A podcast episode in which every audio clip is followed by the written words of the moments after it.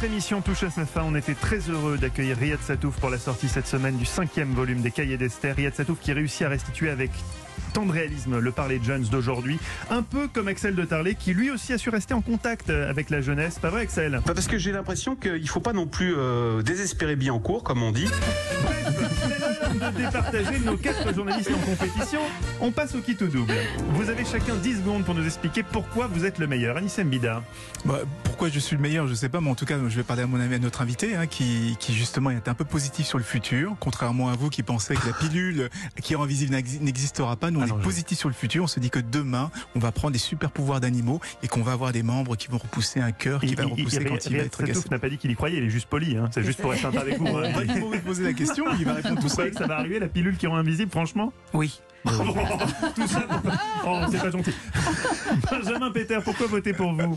Bah, Déjà parce que je vous ai probablement donné une solution au chômage. C'est le pôle emploi du futur. Il suffit d'acheter des baskets et de se mettre au jogging. Effectivement. Voilà, demain je m'attaque à la fin dans le monde. Très bien. Fred Goati. Bah, condenser en moins de 3 minutes l'univers musical de Spike Lee à travers ses meilleurs films, franchement, fallait oser. Je sais pas ce qui m'a pris. Faites quelque chose de bien. Do the right thing. ah. Do the right thing. Axel de Tarlet, pourquoi est-ce qu'on voterait pour vous aujourd'hui? Ah, parce que vous avez fait 3 minutes.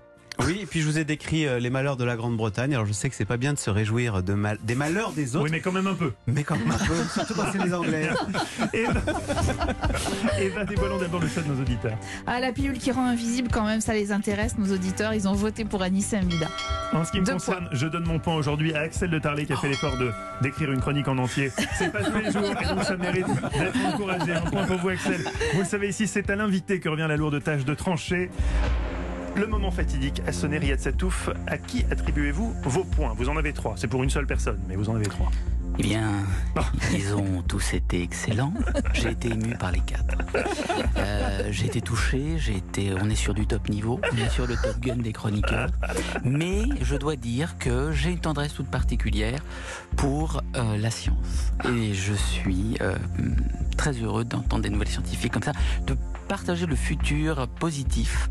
D'ailleurs, Anissa aurait pu parler des méduses qui vont nous apprendre à être immortels. Mhm. Qu'il y a des méduses qui rajeunissent. Qui... Est-ce que l'être humain a besoin d'être immortel? Ça, c'est un autre débat. Je donne mes trois points à Anissé.